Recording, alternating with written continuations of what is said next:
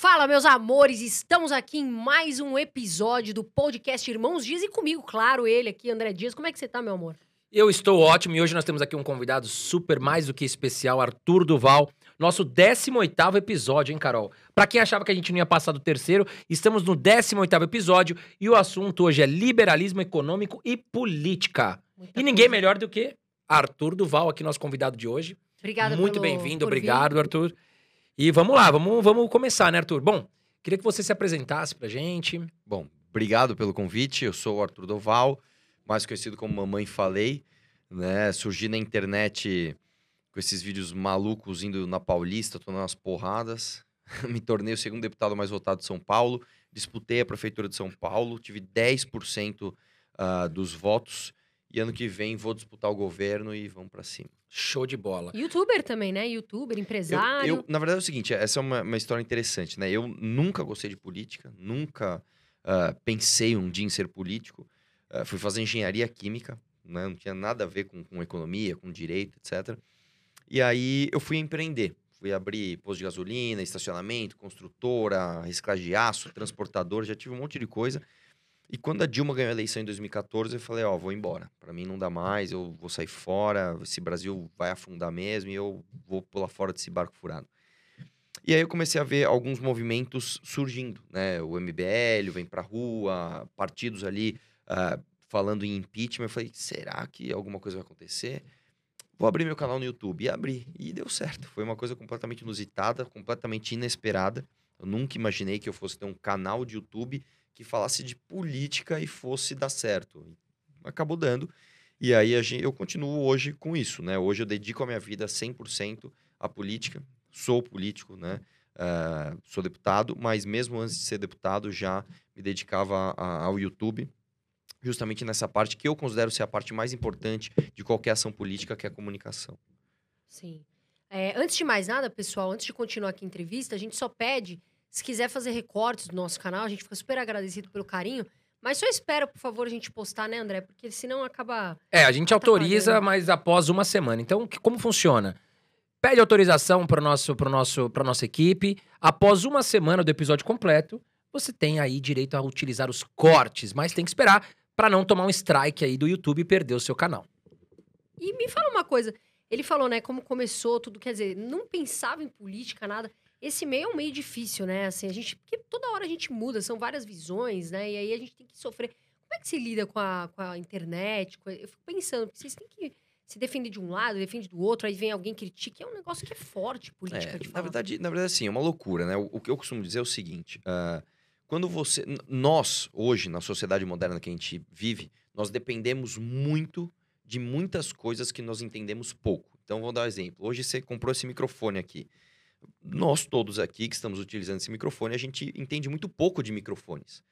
Certo? Só que quando você toma uma decisão errada, você compra um microfone ruim, você vai se prejudicar. A política é a mesma coisa. Nós dependemos muito de política, mas nós entendemos muito pouco de política. O problema é, quando você toma uma decisão errada, você prejudica a minha vida.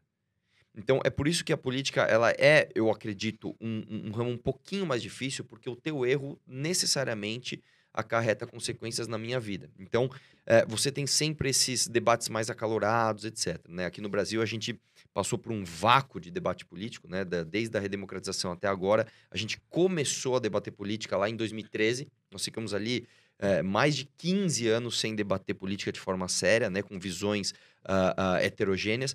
E eu faço parte disso. Então, ah, você fala, "Co- como que você lida com isso? Eu acho que faz parte do jogo você ser xingado, faz parte do jogo você ter hater, faz parte do jogo você ter admiradores, e faz parte do jogo também você mudar de opinião de acordo com novas evidências, né? Não de acordo com ali conveniências imediatas, mas se você tiver ali uma opinião embasada em evidências e te apresentarem novas evidências que te levam a uma nova conclusão, ok. O problema é que a gente vê na política muita gente oportunista mesmo, né? Isso tem em todo ramo. Qualquer ramo que você for pensar, eh, tem os oportunistas e na política, infelizmente, muitas vezes eles se destacam, né? Porque o nosso sistema hoje, o nosso próprio sistema eleitoral, o nosso sistema legislativo, ele é um sistema feito por oportunistas que ah, ah, acarretam em benefícios para esses oportunistas. Então, a gente tenta, de alguma forma ou de outra, conscientizar as pessoas para que a gente mude isso eh, de uma forma geral. hoje, o cenário dado atual, para a gente não ficar em coisas muito genéricas, a gente fala necessariamente de Bolsonaro. Não tem o que falar. O governo é o Bolsonaro e, para mim, é um dos piores governos que o Brasil já teve.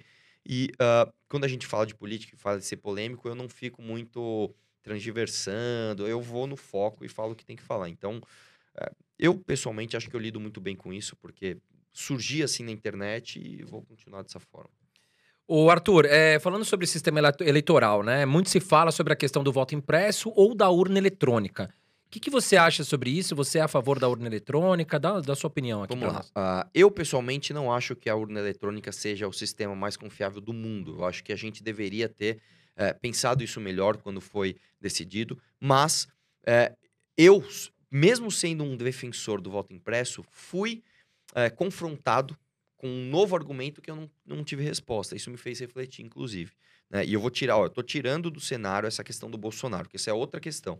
Né? O voto impresso no cenário Bolsonaro é outra questão que a gente pode discutir especificamente isso, mas eu sempre fui a favor do voto impresso. Eu tendo a achar que a gente ter mais uma segurança do uh, teu voto impresso é algo positivo, mas eu realmente não sei responder esse, esse questionamento. Imagina que um eleitor, por exemplo, do Bolsonaro, vá lá votar com uma camiseta do Bolsonaro, aí ele chega na urna, vota no PT. Aí imprime o papelzinho, sai o PT, ele começa a fazer escândalo. Como é que você se defende disso? Sim, verdade. Então, uh, eu realmente não, não parei para pensar sobre isso. É Quando difícil. eu fui confrontado é com questionável, isso, é questionável. Exatamente, eu não, eu não saberia como fazer isso. Eu não saberia como lidar com esse problema. Né? Agora, o que a gente tem quando se fala de voto impresso, necessariamente é a narrativa do Bolsonaro, que para mim é um completo desastre. Né? Eu, se, eu, como, se eu fosse deputado federal, votaria contra o voto impresso do Bolsonaro, porque o contexto, o cenário político onde ele se dá é importante. O cenário político que ele se dá é, basicamente, um presidente querendo tumultuar a eleição, porque sabe que vai perder, e perdendo um tempo absurdo e uma energia absurda né, do nosso país para discutir um, um, um espantalho algo que ele sabia que não ia uh, ter jeito nenhum de passar, ou de se viabilizar se passasse, muito para criar cortina de fumaça sobre todos esses desmandos que ele está que ele tá fazendo, né? Então, uh, uh, a gente não pode desvincular o tema ao cenário que ele está inserido. Você fala muito é, sobre. Lembrando, pessoal, porque aqui é o seguinte: a gente fala de política. É que nem torcida de futebol, né? Todo mundo tem sua opinião. Então a gente traz os convidados e respeita né, as opiniões e pergunta, viu, pessoal? Não, não fica bravo com a gente, bravo nada, que a gente tá aqui para interrogar mesmo. É, você fala muito sobre. Você falou alguma coisa sobre o FGTS. Você pode explicar Sim. isso pra gente? É, na verdade, isso aí foi bem no começo né, da minha militância, vamos dizer assim. Porque o que, que aconteceu comigo pessoalmente? O ponto que me chamou mais atenção é, é, de política no Brasil foi justamente quando eu me deparei com o tal do FGTS. O que, que aconteceu comigo? Eu tinha lá meus 16, 17 anos.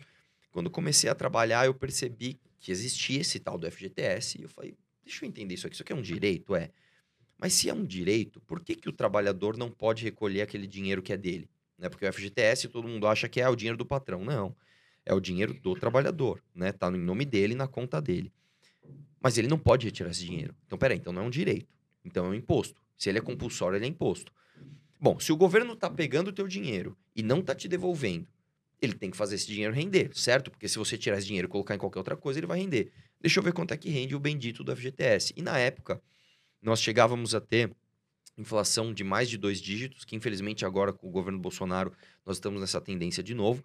Mas na época com o governo PT, igualmente ruim, nós tínhamos um, a inflação ali mensal, às vezes que batia 11, 12%, e o rendimento do FGTS era 3%. Fala, não, peraí, peraí, peraí, peraí. Isso é um roubo. Isso é um roubo. Se eu pego 100 reais da tua mão, te devolvo 103, mas aquilo que custava 100 passa a custar 111, eu te roubei. Não acompanhou o poder de compra. Eu né? te roubei. E você ainda tá defendendo isso? Não, peraí, tem alguma coisa errada. Onde que isso está errado? Na narrativa. E aí você descobre que muito mais do que a verdade objetiva, que é uma, uma, uma ação política ou uh, uma lei, você tem a narrativa, né, que torna aquilo nebuloso e faz com que pessoas defendam coisas que elas não sabem o que é.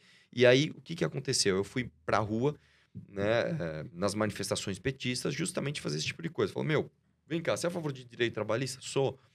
E o FGTS? Sou a favor. Quanto rende? Aí o cara, ah, não sei. Né? E um argumento que eu sempre ouvia do contrário é, mas se tirar o FGTS, você acha que o patrão vai ser bonzinho e vai dar o dinheiro? Porque não.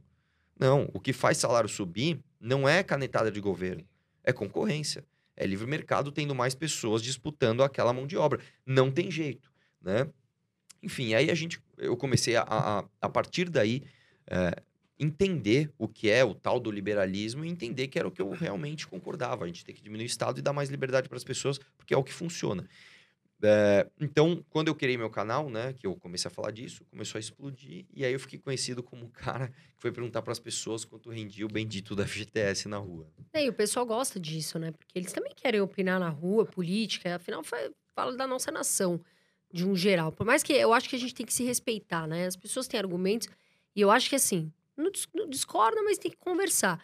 E o, na época o Temer chegou a mudar a rentabilidade, né, do FGTS, não foi alguma coisa assim? Foi, cara, isso é uma coisa muito interessante. Se você entrar no Google agora e escrever o seguinte: quanto rende o FGTS? E se for nos trends, né? Os trends é quanto as, quanto as pessoas estão pesquisando aquilo. Você vai ver que o FGTS existe, sei lá, antes do Google, desde os dos anos 70 aqui. E o Google ficou popular no Brasil a partir dos anos 2000. Nunca isso tinha sido pesquisado assim com, com, com, intensidade relevante. Era quase nada de pesquisa e de repente dá um boom. O que, que é esse boom? Justamente os meus vídeos na rua. Então, os meus vídeos na rua fez com que as pessoas pesquisassem sobre o FGTS e isso fez com que o Temer atendesse essa demanda. Né? E depois eu ouvi do próprio Temer, né, que olha, a, a gente teve que mudar o, rendimento do FGTS porque finalmente as pessoas estavam uh, cobrando o governo do baixo rendimento. E aí ele dobrou, ele mais do que dobrou, na verdade, o rendimento do FGTS. Isso mostra, cara, olha só que coisa, que você pode fazer a diferença.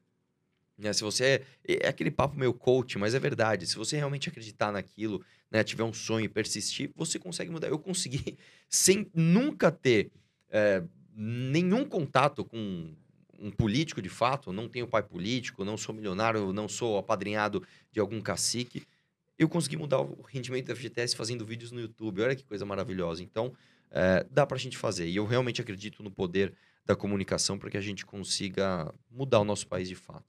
Pegando o gancho aqui do Michel Temer, né, o vampirão, é, Arthur, o Bolsonaro esses dias aí, né, foi recorrer a ele algum tipo de ajuda, auxílio, porque estava passando algum problema na política, né? Que, como é que você vê essa questão?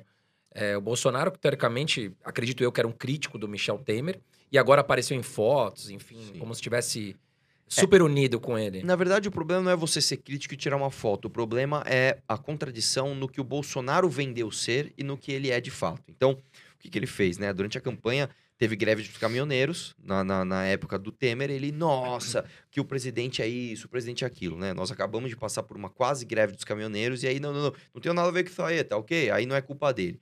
Esse é um dos milhares, né, de indícios do, do, do dele falar uma coisa e fazer outra. No caso do Temer especificamente, uh, o que, que o Bolsonaro sempre bateu de frente, né? Não, que a gente tem que bater de frente com esse tal do sistema, né? Porque uh, tem que tirar tudo que tá aí e não pode fazer o tal do toma lá da cá. Beleza, vendeu uma ilusão, votamos nele. Eu, pessoalmente, não só votei no Bolsonaro no segundo turno, né? Como fiz campanha para ele. No segundo turno, quando eu já estava eleito, muita gente fala: ah, você foi fazer campanha Bolsonaro você se eleger. Não. No primeiro turno, eu votei no Moedo, declarei voto no Moedo, falei mal do Bolsonaro e só depois que eu estava eleito eu fui lá falar: olha, já que é PT ou Bolsonaro, vamos no Bolsonaro. O cara entrou e ele fez justamente o oposto. Ele liberou recorde de emendas né, para políticos do Centrão, ele liberou recorde de orçamento e cargos para o Centrão, ele passou leis, cara, que nem o PT teria coragem de passar para blindar políticos corruptos do Centrão, como, por exemplo, juiz de garantias, limitação de delação uh, premiado, uma emenda do Freixo, do PSOL, inclusive. Então, assim, ele se mostrou o oposto daquilo que ele dizia ser. E esse caso específico do Michel Temer é ainda mais grave, porque o que, que aconteceu? Ele atiçou as pessoas, olha, vamos pra rua contra o STF, que esse Alexandre de Moraes não dá mais, ele vai, vai, vai tá, vamos fazer uma ruptura institucional e tal, tá, e não sei o que lá, as pessoas foram às ruas, no dia seguinte o cara liga pro Temer, Ô, Temer, me ajuda aí. Aí o Temer, pede desculpa pro Alexandre. Ô, Alexandre, não era bem isso que eu quis dizer, tá ok? Então você vê que o cara, ele é ali uh, uh, um posto de narrativas falaciosas, um completo irresponsável. Não à toa o país está nessa crise que nós estamos. Vocês trabalham com bolsa, vocês sabem. Uhum. A confiança do Brasil está no limbo.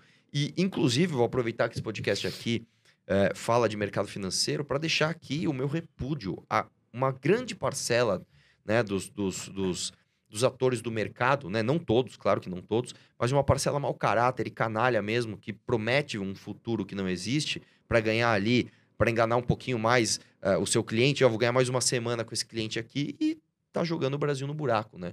Uh, você que trabalha com o mercado financeiro, você que não reconhece os erros desse governo, você que fica passando pano pro lixo do Paulo Guedes, você faz parte tá, da, da, do precipício que o Brasil está se jogando. Legal. Cê, bom, você citou o Paulo Guedes. Arthur, até ia te perguntar, você já deixa, claro aqui que não gosta do, do, do, Paulo Guedes. Quando o Bolsonaro veio ali com a sua campanha, é, eram três pilares, digamos assim, né? Você tinha o Paulo Guedes na economia, o Sérgio Moro como ministro da Justiça e o Bolsonaro como presidente, né? O Mourão não vou nem citar, porque teoricamente me parece que ele é uma figura inexistente no governo do Bolsonaro. É, o que, que, que, que você acha que aconteceu? O Arthur, o Bolsonaro vinha com uma, com uma linha que os brasileiros acreditavam muito. Eu vejo muitas pessoas hoje falando, poxa, eu achei que o Bolsonaro seria um outro tipo de governo, né? Vinha ali Paulo Guedes, Sérgio Moro, Sérgio Moro, que era o herói nacional. É, e até queria saber sua opinião. O que, que aconteceu com o Sérgio Moro e o Bolsonaro? Sim, vamos lá. Você que está em Brasília, com certeza é, você sabe mais que a gente. Quando chegou no segundo turno, cara, a, a gente tinha só duas opções. Ou você votava no PT ou você votava no Bolsonaro.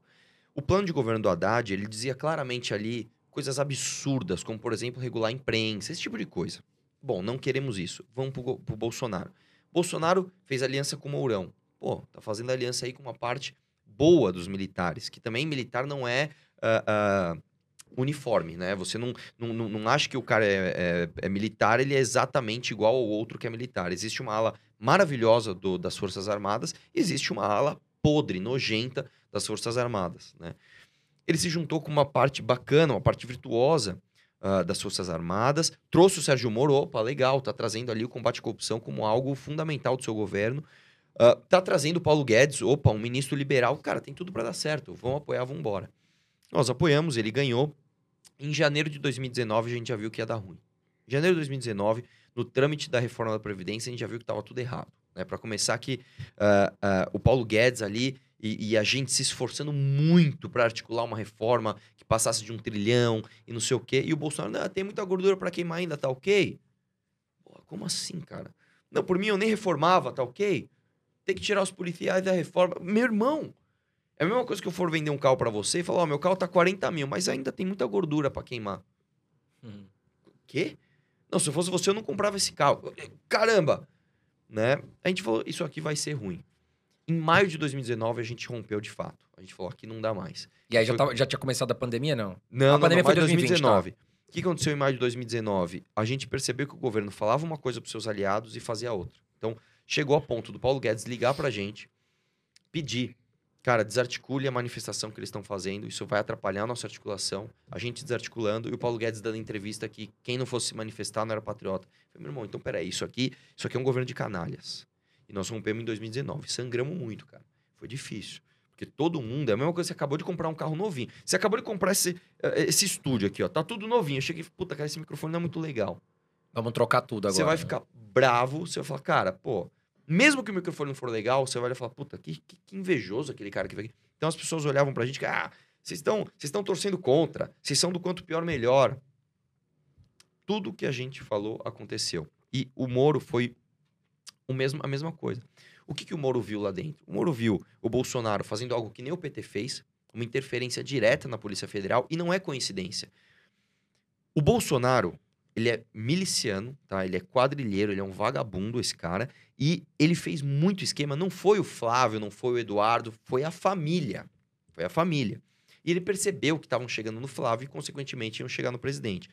A gente tem que lembrar que o presidente não pode ser investigado. Tá? Então, por exemplo, se eu tô te investigando, você mandou uma mensagem pro Bolsonaro, ou Bolsonaro, e, a, e aquela propina lá para a investigação? Eu não uhum. posso mais te investigar. Chegou no Flávio. Quando chegou no Flávio, justo quando você tem a quebra de sigilo do celular do Flávio autorizada, ele troca o comando da Polícia Federal. É uma coincidência, é isso? É claro que não. O Moro viu isso e falou: vou sair. E saiu. E aí o que, que o Bolsonaro fez? Ah, é traidor, é não sei o que lá. Então, o que a gente tem é, de fato, um governo que vendeu narrativas falaciosas, por conta de corrupção, de roubo de galinha, a gente pode falar, tá? Que são os milhõezinhos do Flávio ali, do Carlos, com funcionário fantasma, com rachadinha. O Bolsonaro está blindando todos os políticos do Brasil, né? É, os corruptos. Então, uh, é um governo falacioso, é um governo que é, construiu um castelo de cartas e está desmoronando. E a gente avisou isso lá atrás. Então, é, é, o que está acontecendo não é um presidente bem intencionado, ai, não consegue governar, o STF não deixa ele governar. Meu irmão, o STF tem seus defeitos, o Dória tem seus defeitos, o Rodrigo Maia tem seus defeitos, mas isso em nenhum momento limpa o Bolsonaro. Bolsonaro é um corrupto, é um quadrilheiro. Eu reitero isso várias vezes e desafio ele aqui a me processar. Ele não processa porque ele sabe que ele vai perder. O, o Eduardo Bolsonaro já perdeu três processos por Kim, né? Inclusive é, sobre esse assunto. Então é isso. O que a gente tem hoje no poder é um presidente corrupto que está blindando os políticos uh, corruptos, que está jogando toda a nossa agenda reformista na lata do lixo e isso reflete necessariamente, e aqui é o assunto do podcast, em grana. A gente está perdendo grana. Ponto, é isso. A gente está ficando cada dia mais pobre. Você falou até do. Puxando um pouco aí a outra pergunta, você falou sobre a greve dos caminhoneiros, né? Sim. Que de fato a primeira foi bem, né? A gente sabe que os caminhoneiros, caminhoneiros fazem muita diferença, e essa agora foi, parece, me parece que foi uma greve mista, né? Entre aspas. Esse aumento, a gente teve um aumento considerável de tudo, inflação em tudo. Mas esse aumento da gasolina, que todo mundo se pergunta, né, André? Mas de quem que é a culpa que aumentou a gasolina? Na sua opinião, de quem é a culpa do aumento do combustível? É um conjunto de fatores, tá? Vamos pelo primeiro deles. A gente tem um problema estrutural no Brasil, né? Que a gente desenvolveu nosso país à base do desenvolvimentismo, que é basicamente o seguinte: setores estratégicos o governo vai tomar conta. E combustível é um deles, o que eu acho um erro. Então, nós temos um problema muito grave que é o monopólio da exploração de petróleo, que é tirar o petróleo do chão, e do refino, que são duas coisas diferentes. Nós temos esse problema. Para explorar petróleo, tem que ser a Petrobras. Para refinar petróleo, tem que ser a Petrobras. Isso já é um erro absurdo. Além disso, a gente tem um problema chamado conteúdo local. Não sei se vocês já ouviram falar. Toda a cadeia de produção de petróleo, até o terceiro nível, tem que ser nacional. Ou seja, você é, você tem a Petrobras, você está explorando petróleo. Você precisa de uma mangueira para puxar o petróleo lá de baixo.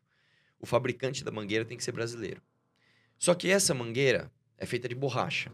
O fabricante da borracha da mangueira tem que ser brasileiro. Só que esse cara que vai fabricar borracha, ele precisa extrair, sei lá, o latex. O extrator de latex tem que ser brasileiro. Então, é basicamente você falar o seguinte: vamos apostar uma corrida? Vamos. Tá aqui ela com uma Ferrari, tá aqui o cara com uma Lamborghini, eu tô de Fusca e eu só posso usar peça de Gurgel. É isso. É isso, nós estamos, é, é, em termos de, de exploração e refino, completamente atrasados. Esse é o primeiro ponto. Segundo ponto, nós temos a nossa carga tributária, que aí é um assunto muito mais complexo, que basicamente tudo que você compra hoje no Brasil, você paga imposto no consumo. E na gasolina é um absurdo. Você paga mais de 50% de imposto por litro. Então, você encheu o tanque do seu carro, sei, sei lá, você pôs 100 conto. 50 é de gasolina, 50 é de imposto. E aí tem todo o custo do Brasil, etc, etc. E aí nós temos um terceiro elemento ainda, que é o fato do que o Brasil explora petróleo e com o tempo a gente começou a ir cada vez mais fundo e explorar petróleo cada vez melhor. As nossas refinarias não acompanharam a evolução da exploração de petróleo. Então o nosso petróleo é muito bom para as nossas refinarias. O que, que a gente tem que fazer? A gente tem que pegar esse petróleo bom e exportar. E ou comprar o petróleo ruim ou comprar já o produto refinado do petróleo. E aí você faz o quê? Você dolariza isso. Quando você dolariza num país onde o presidente ameaça dar golpe de Estado a cada mês, onde o presidente, junto com seus filhos, é, espalham políticas ideológicas de combate à pandemia, quando você tem um presidente que pede propina na vacina e fala para as pessoas não se vacinarem, é óbvio que o dólar vai subir. Então, é, um, é uma cascata de coisas. De quem é a culpa? De todo o nosso desenvolvimentismo desde lá dos anos 50 é culpa da nossa carga tributária também, do nosso Estado inchado, e é culpa também desse último governo Bolsonaro agora, que faz um monte de cagada e o dólar vai lá nas alturas. Então, é um conjunto de cagadas. E quem paga a conta? O povo. Nós. E a solução seria privatizar a Petrobras? Arthur, o que, que você acha? Vamos lá. A privatização por si só não resolve. É, mais do que a privatização, você precisa da abertura de mercado. Então, como eu te falei, você, você, vamos, vamos colocar dois pontos de, de, vamos supor que a gasolina ela é feita de dois grandes elementos aqui. Um são os impostos, que é metade do preço. Toda essa parte aqui você, você, você resolve como? Reforma da Previdência, reforma administrativa que corta privilégio, reforma política. É aqui. Aí você reduz a, o custo do Brasil, você reduz o imposto. O outro grande pilar é o da produção. O da produção você resolve abrindo o mercado. Então, por exemplo, tem que ser igual nos Estados Unidos, cara. Você, meu, você comprou um terreno, você cavou um buraco, achou petróleo, o petróleo é teu. Porque aí que acontece? Eu vou concorrer com você na exploração. Explorou, vamos refinar?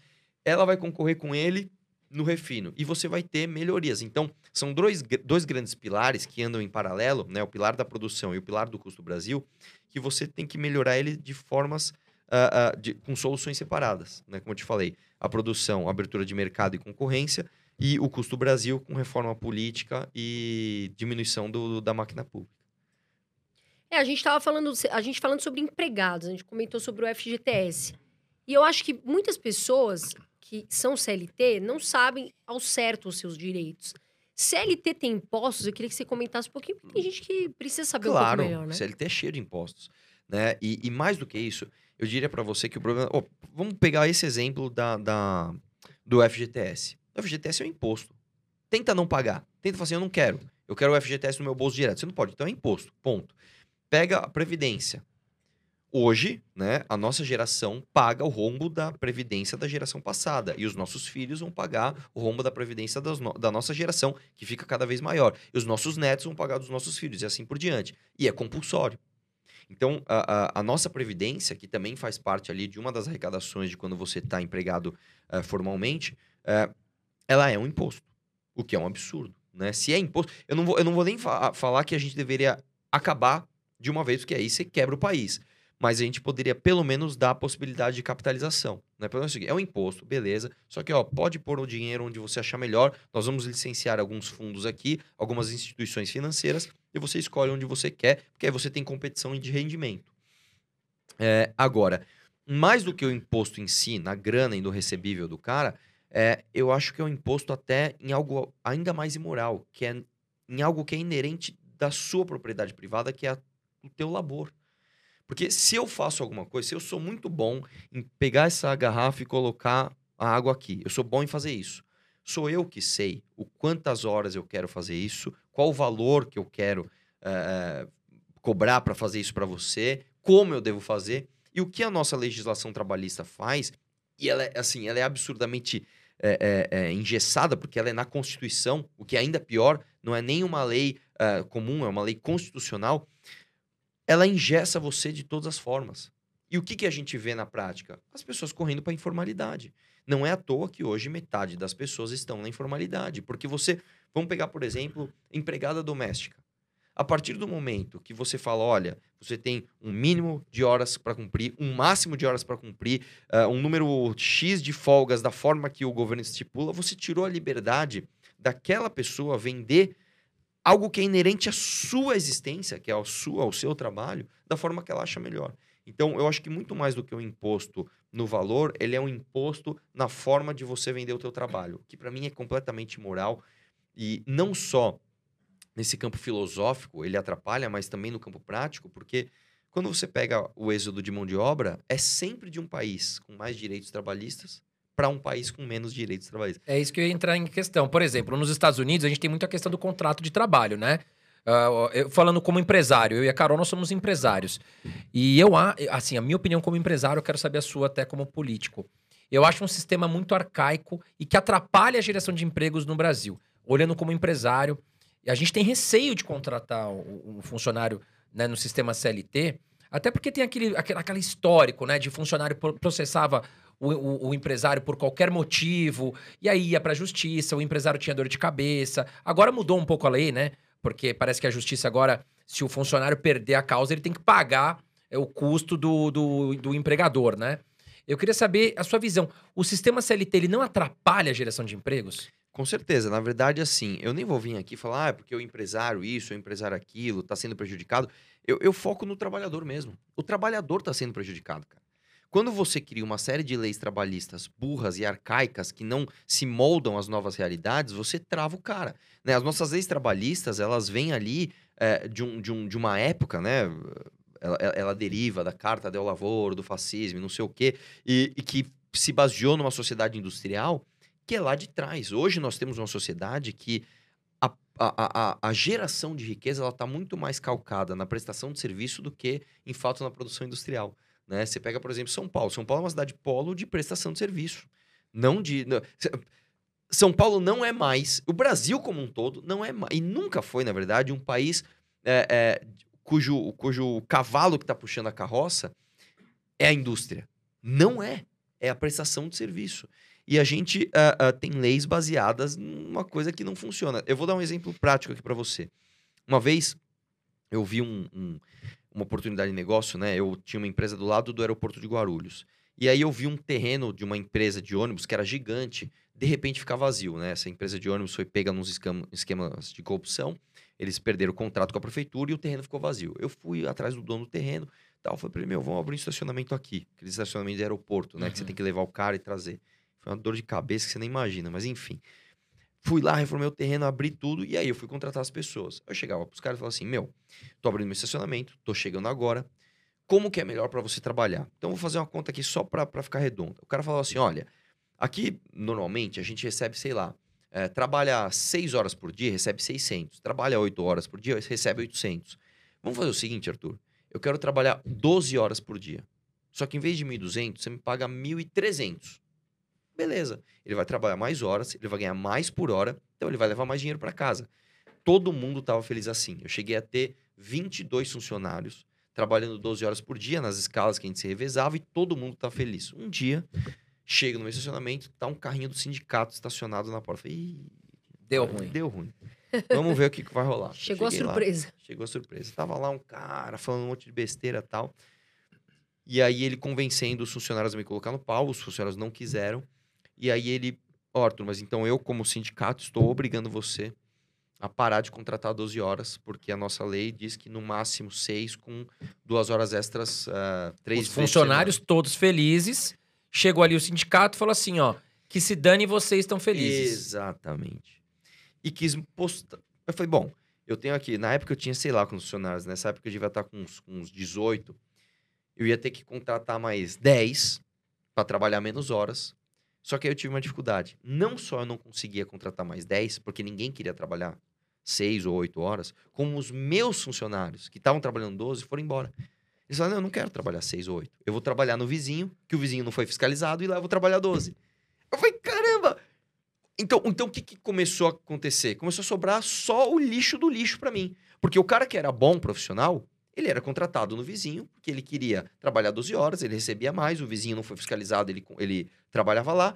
Eu que fui fiscalizado, tive que contratar nos moldes que o sindicato mandou, só que nesses moldes eu só conseguia achar lixo, ninguém queria trabalhar. E você sabe, é, é, Arthur? assim, cara, é ridículo. E você sabe, Arthur, assim, a gente conversa com algumas pessoas, e na maioria mais simples, e as pessoas, elas, elas acham que estão protegidas com o sistema CLT. Porque ela fala, ah, beleza, se eu for mandado embora, eu vou ter ali meus direitos, blá, blá, blá, tal, tal, tal. Só que ela esquece do seguinte: para ela arrumar um novo emprego vai ser muito mais difícil, porque o empresário não quer mais contratar nesse sistema CLT. E aí a gente fala assim: Estados Unidos tem 3% de desemprego, no Brasil a gente está falando acho que em 15, me corrija se eu estiver errado, 15% de desemprego. Ah, mas é porque os Estados Unidos é um país de primeiro mundo. Tá certo, mas se ele é um país de primeiro mundo, né, tem um formato ideal do sistema de trabalho, por que não a gente não copiar eles sabendo que isso é um sucesso? Né? Então, é por isso, falando aqui como empresário, que eu acho que as pessoas têm que mudar, né, Carol, a mentalidade, o trabalhador, e entender assim, tudo bem, você não vai ter aquela proteção do CLT, só que se você perder seu emprego hoje, amanhã talvez você está empregado. É muito mais fácil o giro ali do, do, do trabalho, né, Carol? Não, não, existe, se, se, não me engano, foi na Venezuela ou na Colômbia, acho que foi na Venezuela, uh, ah, para proteger o trabalhador, o cara falou assim, ó, quem ganha até um salário mínimo aqui não pode ser demitido. Nossa, como eu sou bom, eu tenho o governo está garantindo que eu não vou ser mandado embora. Aí imagina que você é um empresário, você contrata alguém? Não. Você não contrata. Eu vou ficar aí, com esse cara casado até. Só que aí começou a acontecer pior. O cara que recebia um salário mínimo, ele ficava com medo de ser promovido. Para não perder o benefício de não ser mandado promovido, embora. ficava um tempinho e falava. Aí, o que que eu, o que que eu sempre costumo falar? É, justamente por a gente não ser um país desenvolvido, que essa discussão é mais urgente ainda. Porque quando você. Muita gente vem com esse argumento, ah, não, mas os Estados Unidos já está desenvolvido. Não, mas. Eu, peraí. Como é que ele se desenvolveu? Foi a base de proteção de direitos? Não, justamente o contrário. Quando você pega países como Suécia, que todo mundo fala, nossa, Suécia tem o welfare state, que não sei o que lá, é verdade. Como que eles chegaram lá? Através de liberdade econômica, não travando. Né? Você quer ver outro, outro caso emblemático? Você pega, por exemplo, Singapura. Singapura, cara, há 70 anos atrás, não tinha saneamento básico. É literalmente isso. Os caras faziam cocô no chão. Nossa. Vai ver como é que tá Singapura hoje. Não, é totalmente Como primeiro moderno. mundo, é. né? Como é que eles se desenvolveram?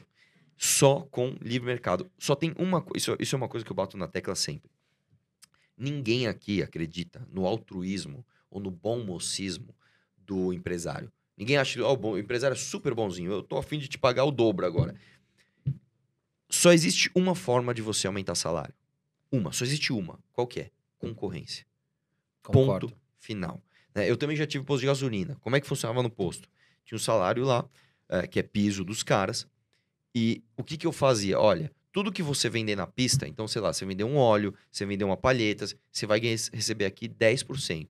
Se você passar uma meta, eu te pago 15%. Ou seja, e pagava por fora, cara. E assuma que pagava por fora. Por quê? Porque os caras falavam, velho, isso me incentiva a trabalhar e a ficar aqui. Porque se você não fizer isso, o posto vizinho faz e eu vou trabalhar lá. E o bom profissional vai. Com Pra certeza. você ter uma ideia, isso me engessou tanto, né? Teve uma época que eu também tive visita do sindicato lá. Também tive uma época que começar por uma coisa que pegou muito lá. Eu pagava vale transporte em dinheiro e vale refeição. Então, quando você recebe, tava aqui o teu, teu salário, a tua comissão, vale transporte e vale refeição, tó, o dinheiro faz o que você quiser com ele, porque eu sempre acreditei na liberdade dos caras. Aí veio um dia também sindicato, fiscalização, principalmente depois que a gente ficou, né, conhecido, os caras marcaram. Ó, você não pode mais pagar o vale transporte vale refeição em dinheiro, agora tem que ser cartão. Beleza. Você paga, você já paga a taxa do cartão, o cara depois quando ele vai vender ele perde dinheiro. Eu perdi dois funcionários, dois dos meus melhores frentistas, eles eram tão bons vendedores que eles falaram, meu irmão, ó, pra mim então não serve mais. E eles foram vender tecido no centro e ganharam mais dinheiro, porque eles eram bons profissionais. E eles não admitiam ter que ficar vendendo vale refeição menos ah, no valor menor do que eu era de. E é verdade, ele tá certo, cara. O sistema prejudica a empresa e o funcionário. tá Exata- muito claro isso. Eu exatamente. concordo também. Arthur. Exatamente. Agora, uma exatamente. coisa que eu acho, acho bacana, que o Arthur falou, e, e eu vejo alguns deputados, enfim, porque a gente sabe que o que, que é importante. Eu, eu, por exemplo, política é um assunto muito difícil de se debater. Então, por exemplo, eu, Carol, quando eu tenho um amigo, é, um abraço para o Carlos, que tem 80 anos, eu te comentei isso, né? Que é um senhor amigo meu, que me explicou muito sobre política. Então, quer dizer, a gente tem três poderes, a gente tem os deputados que tem que mandar para o senador, o senador tem, os senadores têm que aprovar, e se não aprova, volta para os deputados. Então, tudo é muito complexo dentro do Congresso. E as pessoas, às vezes, acabam xingando uma pessoa, e xinga um político, e xinga outro. E muitas vezes não é só ele. Tem centenas, né, ali que estão estão ali, enfim, discutindo um assunto. Um assunto que eu acho importante que o Arthur falou é sobre a questão da educação. Eu acho que o Brasil é um país muito defasado, né? E o Arthur defende essa questão de se debater em escolas, né? Economia, política, educação financeira. Eu queria que você falasse um pouco sobre isso. Como é que funciona? É, na verdade é o seguinte, o Brasil é, é um país que, ó, por incrível que pareça, investe muito em educação. Nós investimos mais de 5,5% do PIB em educação. Isso, isso é, é um número bem grande. Só que a gente investe errado. Começa por aí. Primeiro que a gente tem é, um, um investimento quatro vezes maior no ensino superior e não no básico. Isso é um absurdo. Né? Você está começando a construir uma casa pelo telhado. Enquanto tem gente que não consegue é, é, interpretar um texto, tem playboy que entra de BMW na USP, estuda de graça, paga com o dinheiro de impostos. Então já está todo errado esse sistema. né? Eu acredito na inversão. Aliás, a disso. USP acho que só tem rico, né? Claro. Eu conheço, olha, eu conheço dezenas de amigos meus que o pai é milionário e estão lá economizando. Aí sabe o que o pai fala? Se você passar na USP, eu te dou uma Mercedes. Então, mas sabe o que acontece? Por que, que esse cara consegue chegar na USP? Porque a vida inteira ele teve um acesso É uma É, educação boa. boa. e o pobre que não tem fica de fora. Não então, tem como competir. Quais tá? qual a proposta que a gente faz especificamente para educação? Primeiro, inverter a pirâmide, tirar o dinheiro da educação eh, superior e jogar na básica. E como você faz isso? Acabando com as universidades? Não, dando mais liberdade de financiamento para essas próprias eh, faculdades. Então, por exemplo, eh, eh, nos Estados Unidos é muito comum isso. Eu sou um milionário e, puta, cara, eu quero que essa biblioteca fique com o nome do meu pai durante 20 anos. Tó, vou dar tantos milhões e, e eu compro uma biblioteca por 20 anos. Beleza, faça. Chega uma empresa e fala assim, sei lá, eu quero. McDonald's quer fazer uma batatinha frita diferente. Vamos pesquisar. Vai lá e paga na universidade. Tem que cobrar estacionamento.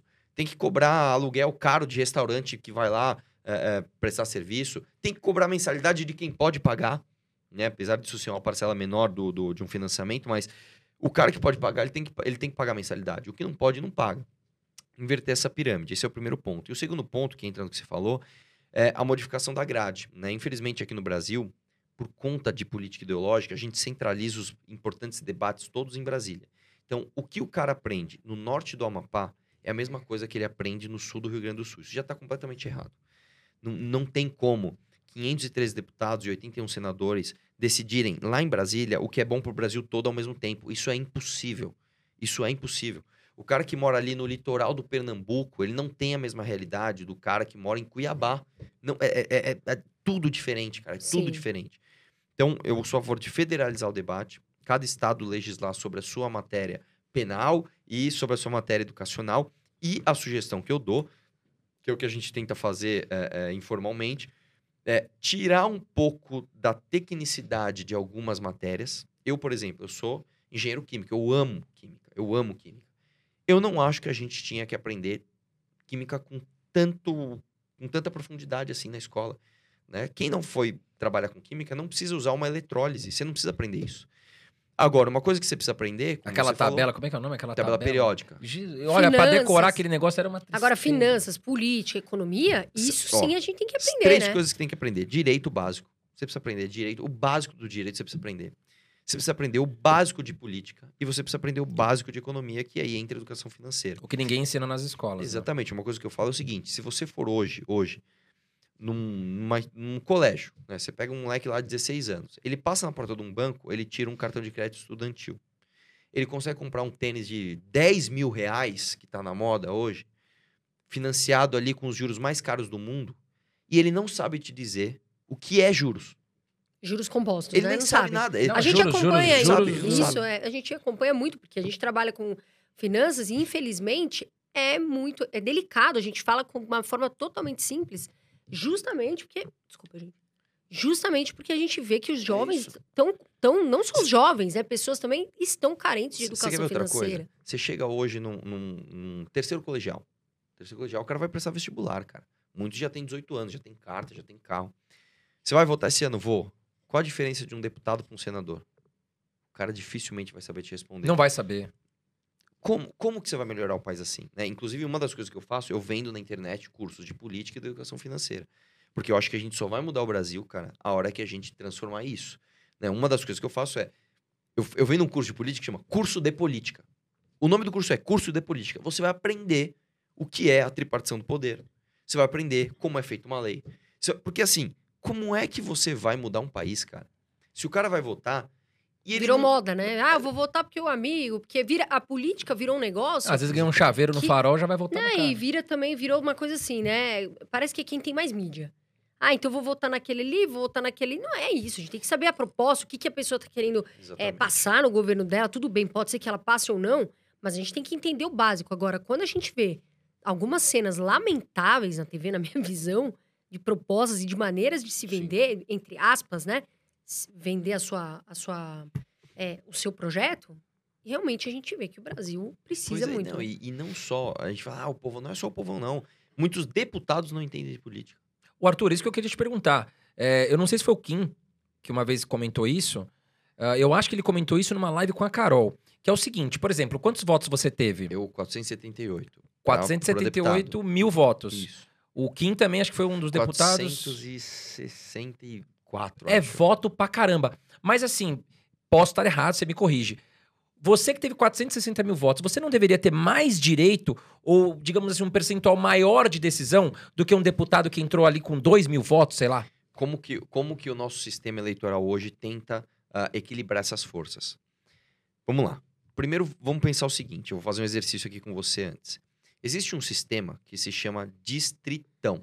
O que, que é o distritão? O distritão é o seguinte: você vai pegar um distrito, então o estado inteiro é um distrito, e entram os mais votados. Vamos fazer uma, uma simulação besta aqui.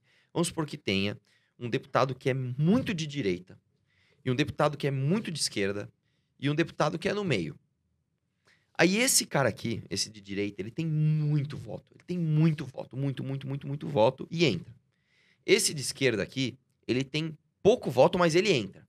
Quando você entra para votar, o voto desse vale igual a esse. Só que esse aqui representa mais pessoas do que esse daqui. Então há uma distorção.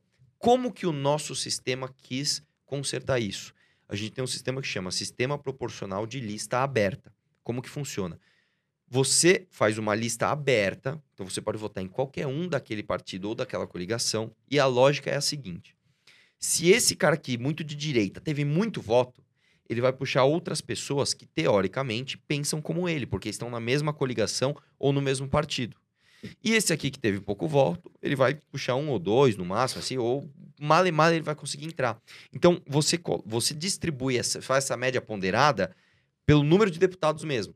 Por isso que nessa história de puxar. O problema é que aqui no Brasil, e aí eu acho o sistema proporcional de lista aberta um bom sistema. O problema é que a lógica partidária nossa, ela, ela, ela, ela distorceu esse sistema. Por quê? A partir do momento que para você se candidatar, você precisa se filiar a um partido, e isso é obrigatório, que eu sou contra, você, em primeiro lugar, tirou a legitimidade do partido. Porque o cara fala assim, eu preciso me filiar a algum.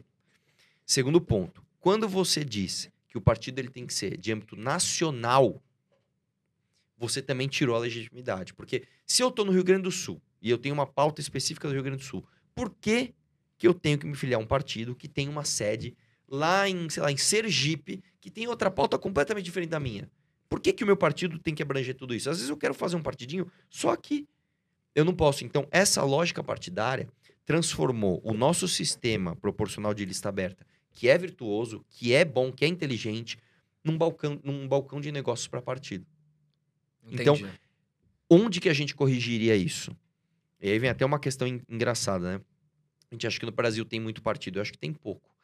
Na verdade, a gente teria que fazer com que os partidos não precisassem ser cartorários. Ou seja, eles não necessariamente teriam acesso ao fundo eleitoral e ao fundo partidário, e eles não necessariamente precisavam ser de amplitude nacional. E aí, o que, que você tem? Igual nos Estados Unidos. Eu tenho um partido, sei lá, municipal da, sei lá, desregulamentação do jogo de azar. É uma causa minha da minha cidade. Eu monto um partido aqui e entro. E aí, quem que vai se filiar a esse partido? As pessoas que pensam como eu. E aí, nesse sistema proporcional, eu, teoricamente, só vou puxar gente que pensa como eu.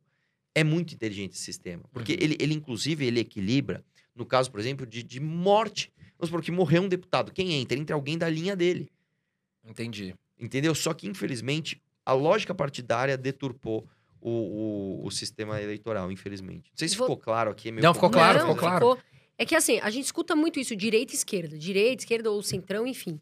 Você se considera da direita ou da esquerda? De direita, né? E aí é que tá um problemaço, porque o rótulo, ele é muito elástico, né? Por exemplo, é, a, a origem se você fala assim, o que, que é, assim, né, é, é, é, intrinsecamente você ser de esquerda ou ser de direita? Basicamente é, o cara que ele é de esquerda, ele considera mais importante é, o conjunto do que o individual e ele acredita em tomada de decisão centralizada. Ele acredita em centralização de poder. Entre aspas, socialismo, vamos dizer assim, alguma coisa É um tipo socialismo. de esquerdismo, comunismo é outro tipo de esquerdismo, social-democracia é um tipo de esquerdismo, mas enfim, a, na essência é o seguinte, ele quer concentrar o poder de decisão planejamento centralizado. Deixar na mão do Estado, né? Na mão do Estado. O que, que o cara de direita com, é, é, acredita? Ele acredita ao contrário, que o indivíduo ele é superior ao conjunto e ele acredita na distribuição de poder para tomada de decisão. É a essência é isso. Só que hoje quando você fala de direita e esquerda, ficou uma coisa tão burra que hoje ah, ser de esquerda é a favor de fumar maconha e ser de direita é contra o casamento gay. Não, não, não tem nada a ver. É, não tem absolutamente nada a ver. Então, hoje eu, eu sou liberal. Você fala assim, o que, que é, o que, que você, na essência, qual é o rótulo que mais se adapta ao que você pensa? Eu sou um liberal clássico. Né? O liberal clássico, ele é, é fundamentalmente um conservador, né? ou seja, ele é cético em relação a mudanças repentinas e ele é cético em relação ao papel do Estado. Por isso, ele quer distribuir a tomada de decisão. Né? Por isso que, por exemplo, uh, uh, um liberal é contra a concentração de poder em Brasília. Você está centralizando o poder. Mas, entre aspas, então você é de direita e liberal. Digamos é isso, que, na verdade, isso não existe. Né, o, o, o, que se chama de direita, ele abrange uma série de outra, de, de micro, de micro-universos ideológicos que se dividem, mas muitas vezes tem intersecção. Então, vou falar para você o seguinte. Ser liberal o que é? Ser de direita. Porque a gente acredita na distribuição do poder e a gente é cético em relação ao papel do Estado. E ser conservador também é de direita. Sim. Que é cético em relação a, a mudanças revolucionárias. Uh, uh, da mesma forma, você fala assim: socialista é o quê? Ele é de esquerda. Comunista ele é de esquerda. E o social-democrata? ele também tem um aspecto dos dois. Por isso que eu acho que assim, o rótulo direita e esquerda, principalmente hoje, ele é um rótulo ah, ah, muito elástico para você vestir uma camiseta e falar, eu sou isso aqui. Que, por exemplo, vou dar um exemplo para você. Tem gente que acha que ser de direita é ser a favor do Bolsonaro. Não é. Tem gente que acha que ser de direita é ser a favor de igreja. Não é. Ah, então ser de direita é ser contra a igreja. Também não. você entendeu? Eu, eu, eu, a gente tem que tirar um pouco dessa, desse, dessa, desse rótulo e a gente se, tem que se posicionar mais em pautas. Misturou pauta um pouco, né? Essa questão de religião com... Né? É uma briga, né? Completamente. Agora, você falou do Bolsonaro, a gente também deixa claro, inclusive, que assim, a gente trouxe o Arthur, ele falou né, a opinião dele sobre Bolsonaro, Eduardo, Flávio, mas a gente também deixa aqui o convite pro Kim, pro Eduardo, pro Flávio, pro Bolsonaro. Acho que é difícil o Bolsonaro vir, mas também tá aberto aqui para vocês, Eduardo, enfim, todos vocês, né? Porque a gente também Claro. abre espaço para todo mundo. Então, se vocês quiserem vir aqui, tá tudo tranquilo. É, Arthur, o que, que você acha do. A gente comentou aqui do João Dória. O que, que você acha dele como governador do estado de São Paulo? Vamos lá, cara. O Dória, ah, ele tem um grandíssimo problema que ele também vendeu algo que ele não é. Ele vendeu ser um empreendedor, né, um gestor liberal. E ele não é. Ponto final. Ele não é. Né? Então, é, um cara que aumenta impostos ah, no meio de uma pandemia, ele não pode ser liberal. Um cara que aumenta os gastos em publicidade, ele não pode ser liberal. Né? Ah, mas, de novo, aí entra o contexto. Né? Eu acho que o Dória, durante a pandemia, ele cometeu diversos erros, tá? Mas ele teve um grande trunfo que foi trazer a vacina. E não adianta, cara. Pode trazer a política ideológica que for, pode. Ah, eu acho ele um lixo, eu não votaria nele de jeito nenhum, mas ele tem esse grande mérito da vacina. Ele foi um- um- uma ilha de sensatez em termos de saúde, Foi gestor, de- né? Nesse mar de- momento, né? É que gestor aí já ampliaria para a área econômica, que eu acho que ele também foi um desastre, mas eu acho que ele foi um mar de sensatez, uma ilha de sensatez num mar de insanidade ideológica, e nesse aspecto ele tem ali um, um ponto que eu, que, eu, que eu não posso deixar de elogiar. Mas eu não acho ele um bom governador. Eu não E você acha que um ele, bom ele vai. Eu acho- disputar o governo de São Paulo? Eu não sei, ele pode se reeleger? Pode, eu acho que ele vai querer presidência. que Ele vai também- tentar a presidência. É, que eu também não acho que seja uma, uma, uma boa ideia votar no Dória para presidência. Eu não, não apoiaria o Dória. Não acredito, em primeiro lugar, que ele tem as ideias que a gente. é, que concordem com as minhas. E, em segundo lugar, eu não acho que ele tem ah, o histórico de cumprimento de promessas ah, que vai me garantir que ele vai, de fato, implementar aquilo que ele falar que ele vai implementar. É, Então- agora, é, é, agora se fala muito, né? Assim, eleições. O que que falam? Bolsonaro ou alguém do PT? Lula, vamos supor. Em quem você votaria se Nulo. tivesse essas opções? Nulo. Nulo porque é o seguinte.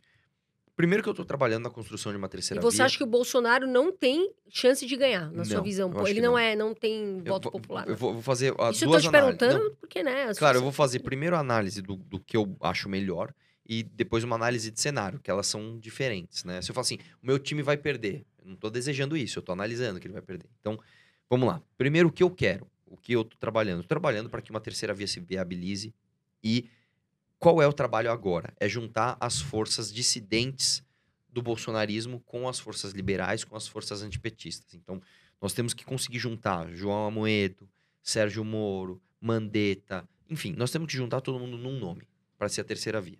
Então, eu estou trabalhando nisso e hoje, se o voto, se essa terceira via não emplacar e, e for Lula e Bolsonaro, eu voto nulo.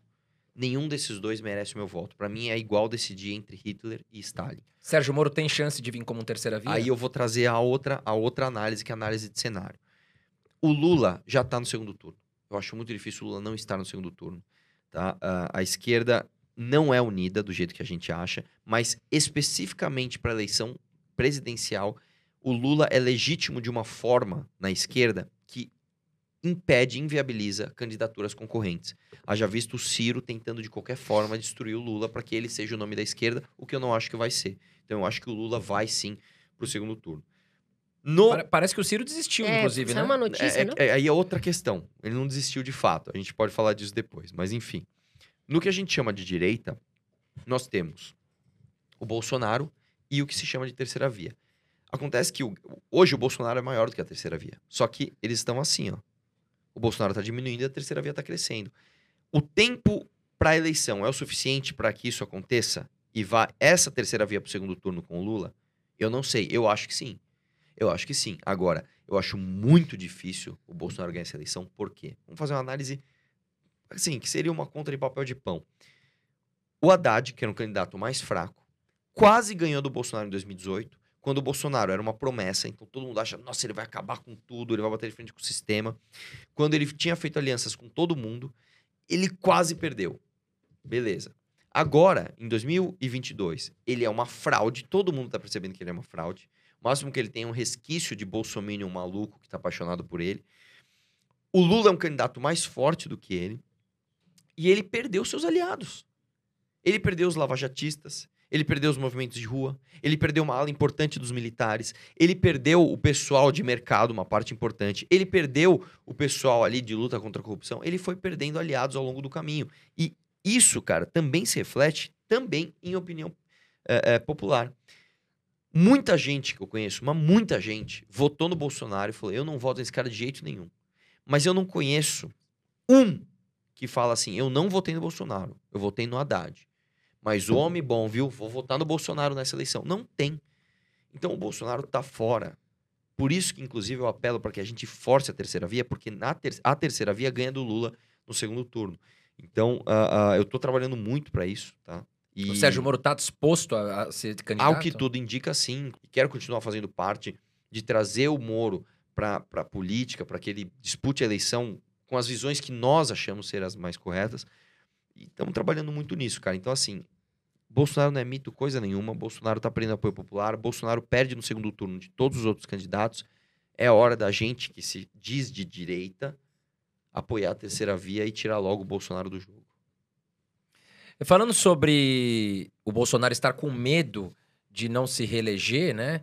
É, porque o PT vem ganhando força, a economia não tá legal, assim, a inflação tá descontrolada. Qual a sua opinião sobre essa questão do furo do teto de gastos? Pegou mal no mercado, me parece que o governo recuou um pouco e agora está tentando aprovar se já não aprovou, a PEC dos precatórios. É Para quem não sabe o que é os precatórios, até, Arthur, se você puder explicar, que com certeza será melhor que a minha explicação. Pre precatório é o seguinte, cara. Imagina que você deve pro governo. O que, que vai acontecer? Eles vão atrás de. Meu, você tá ferrado. Se você deve pro governo, eles vão atrás de você, vão pegar tuas coisas, vão pegar teus bens. Você se ferrou, meu irmão. Se você, deve... você tá devendo imposto, você vai se ferrar. Agora, e o contrário? o contrário é o seguinte: quando o governo deve para você, ele simplesmente não te paga, que é o precatório. O que, que acontece? Quando você deve para o governo, vem boleto, vem cobrança, eles tiram teus bens, beleza. Quando o governo deve para você, basicamente ele fala assim: ó, eu devo para você, eu te reconheço. E por que isso? Porque, sei lá, você pagou um, imposto a mais, você ganhou uma ação contra é, o poder público. Por algum motivo, o governo te deve. O governo basicamente assina um papel e fala assim: ó, te devo. É o precatório. Um dia eu te pago, beleza? E aí o que o Bolsonaro está fazendo é isso, é aprovar, um, inclusive, um calote em alguns precatórios. Olha, eu te devo. Ele vai pegar aquele papel rasgo, ó, oh, não te devo mais. O que, que isso faz com o nosso país? Joga no lixo. Quando eu comentei que o governo Bolsonaro talvez esteja com um pouco de medo de perder a eleição para o PT, o que acontece é o seguinte, explicando aqui para as pessoas, é que o Brasil não tem dinheiro para pagar esse aumento do Auxílio Brasil, né?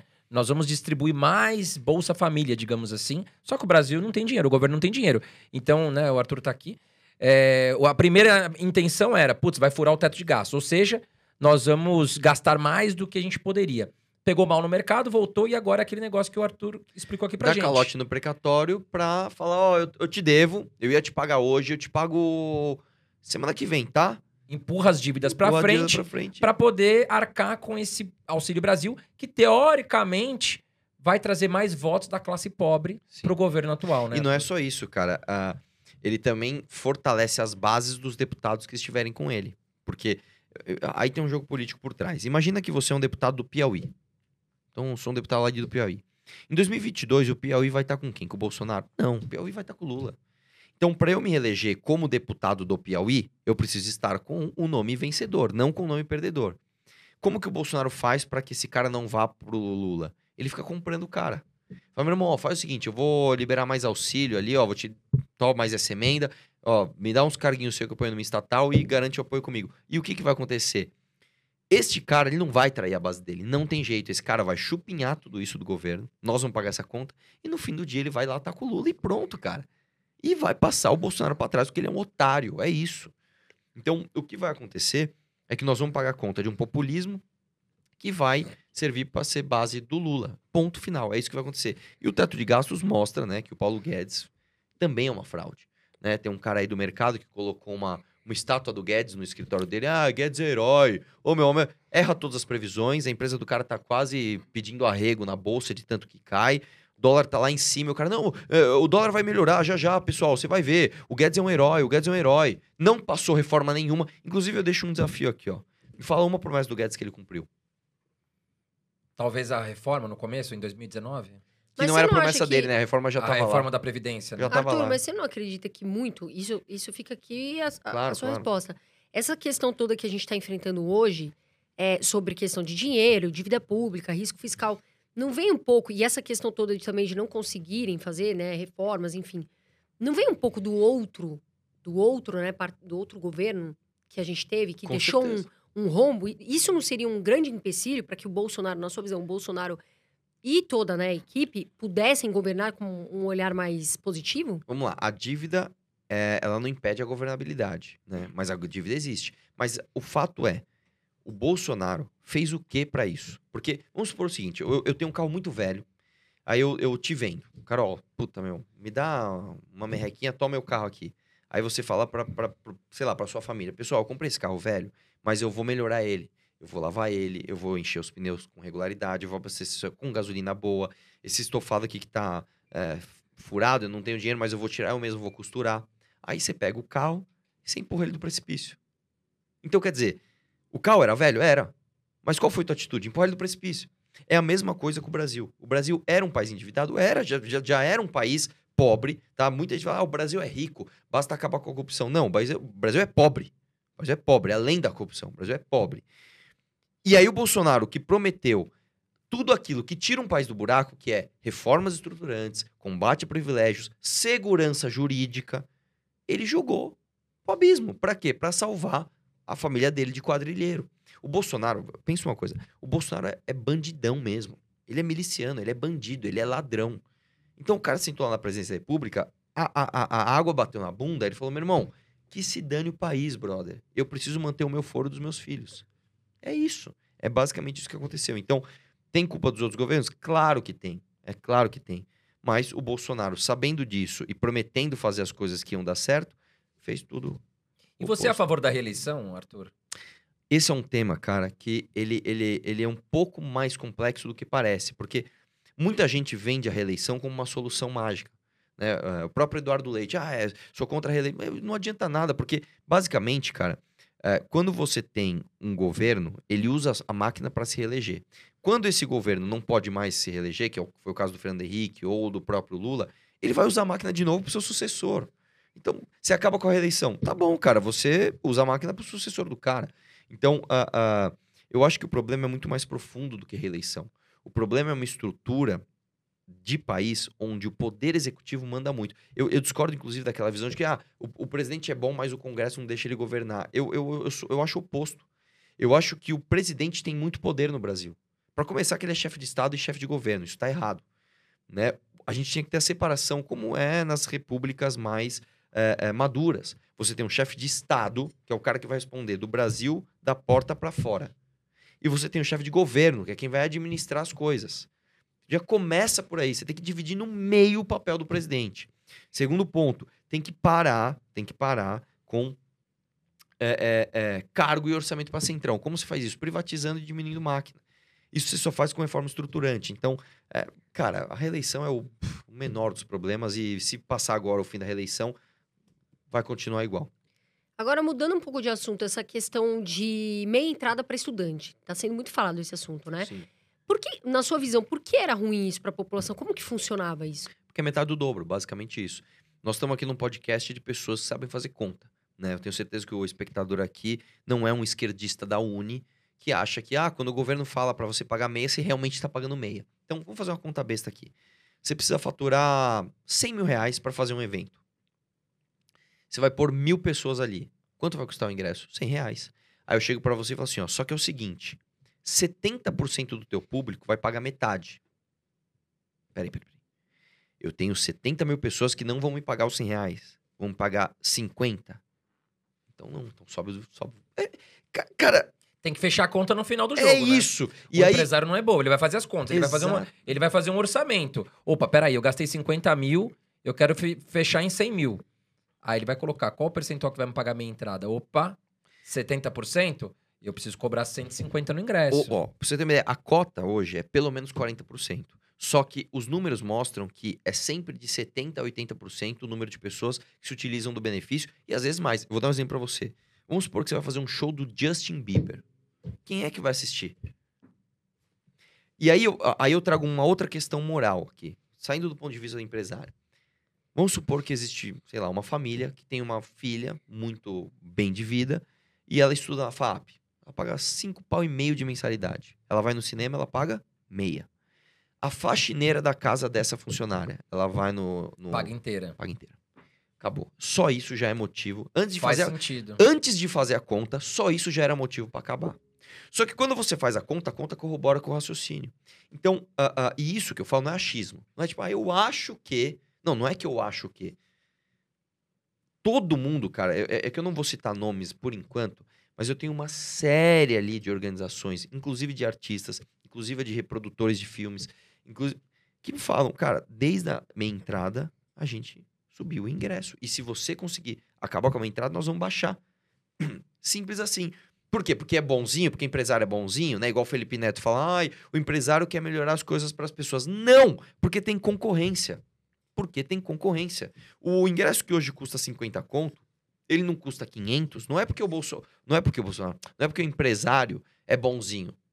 É porque tem concorrência. Se o cara aumentar ali, ele perde o cliente. Então, basicamente é isso. E aí, por que que isso foi muito falado? Porque eu coloquei um projeto na Assembleia que é uma manobra, é uma manobra jurídica. A lei de minha entrada é uma lei federal. Eu, em São Paulo, sou deputado estadual, não posso legislar sobre matéria federal. Então, o que, que eu fiz? Ah, é minha entrada para estudante? Então é minha entrada para todo mundo. Eu vou ampliar o benefício a todos. Se todos têm, ninguém tem. Foi uma jogada. E é difícil de explicar isso. Só que a gente, meu, eu, eu- eu- faço o que é certo, não o que é, o que é fácil. Comprei essa briga, fui, bah, bah, bah, passei o projeto. Aí foi vetado e agora estou trabalhando para ver como reverte isso. Mas, ah, basicamente, é um, é um debate muito importante de ser feito e eu espero que dessa vez, se esse debate voltar à tona, né, com a possibilidade de derrubada do veto, que os artistas, que todos eles ponham a cara e se manifestem. Não é porque o projeto é meu, não. É porque o projeto é bom. Vocês não vão estar defendendo o Arthur, vocês vão estar defendendo o projeto. Espero que as pessoas tenham essa grandeza para entender o, o, o projeto. né? O Arthur, você recentemente fez um vídeo falando sobre alguns crimes, 10 crimes, se eu não me engano, é, do Jair Bolsonaro. Você pode citar aqui pra nós o que, que era Na, esse na, vídeo? na verdade, esse vídeo foi. Foram. Não foram 10. Eu não lembro agora o número de crimes apontados pela CPI do Covid. Eu escolhi os 10 mais chamativos para falar ali, mas basicamente é, é, são crimes. Crimes, ó. São crimes de negligência, né? ah, irresponsabilidade e até de corrupção, né? Então você tem ali um presidente que, quando chegou o e-mail da Pfizer dizendo: olha, vocês têm um sistema de eh, vacinação mais avançado do mundo. Nós queremos. Você tem uma Ferrari, eu quero te trazer a gasolina. Não, não, não vi o e-mail, foi mal. Aí depois não, você viu o e-mail? Ah, mas é que tava com vírus no computador, não consegui responder. Enquanto isso, ele tava viajando pra Índia, né, para Israel para trazer spray nasal, para Índia para trazer a, a, a Covaxin que não funcionava, eh, tanto que não trouxe, e mas, mas fez a promessa de compra, tal, etc.